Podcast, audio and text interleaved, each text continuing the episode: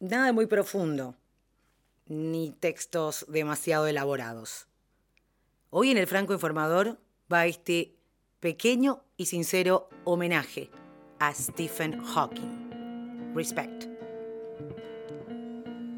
Stephen Hawking falleció a los 76 años en su casa de Cambridge. El científico ese que explicó el universo desde su silla de ruedas, a los 22 años le diagnosticaron una esclerosis lateral amiotrófica, más conocida como ELA. Los médicos le habían dicho que tenía solamente dos años de vida.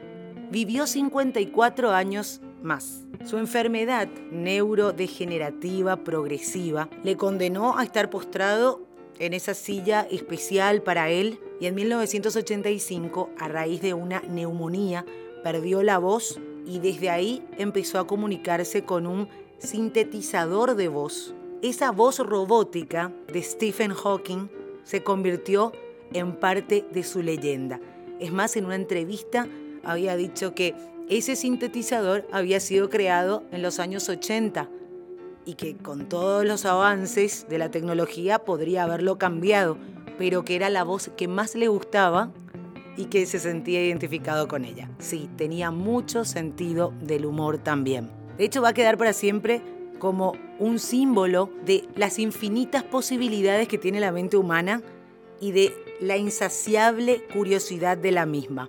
Va a pasar sin duda alguna la historia por el trabajo sobre los agujeros negros, por intentar unificar las teorías de la física, la de la relatividad y la de la mecánica cuántica. No vamos a entrar en detalles, a explicar todo lo que nos enseñó Hawking. Por eso decía, nada muy profundo. Entre algunas frases, por ejemplo, que tienen que ver con su trabajo a lo largo de su vida, está la que reza, el peor enemigo del conocimiento no es la ignorancia, es la ilusión del conocimiento y esta un poco más desafiante. Me he dado cuenta que incluso las personas que dicen que todo está predestinado y que no podemos hacer nada para cambiar nuestro destino, siguen mirando a ambos lados antes de cruzar la calle.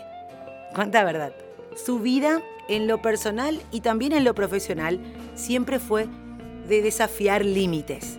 Viajó por todos los continentes, ganó premios. El Nobel se le escapó, eso es cierto, se casó dos veces, fue padre de tres hijos. Incluso hay crónicas que cuentan cuando en su cumpleaños número 60 subió a un globo aerostático o que al cumplir 65 años probó la gravedad cero a bordo de un Boeing 727. Stephen Hawking forma parte también de la cultura popular. Tienen que ver las redes simplemente para darse cuenta de la cantidad de estrellas del cine, de la música, de celebridades que expresaron condolencias por la muerte de este respetado científico. Incluso los fanáticos de la serie The Big Bang Theory podrán recordar que aparece en uno de los capítulos porque él decía que era fan de esa serie y no podían faltar los Simpsons, porque también tuvo su personaje en esta famosa serie animada. Decía algo así como, su teoría sobre el universo en forma de donut es interesante, Homer, puede que tenga que robársela. Una vez le preguntaron a Stephen Hawking por qué hacía todo eso. Y respondió con mi frase preferida y con la que despido este episodio especial del Franco Informador. Quiero demostrar que la gente no debe estar limitada por discapacidades físicas, siempre que su espíritu no esté discapacitado. Hasta cada momento.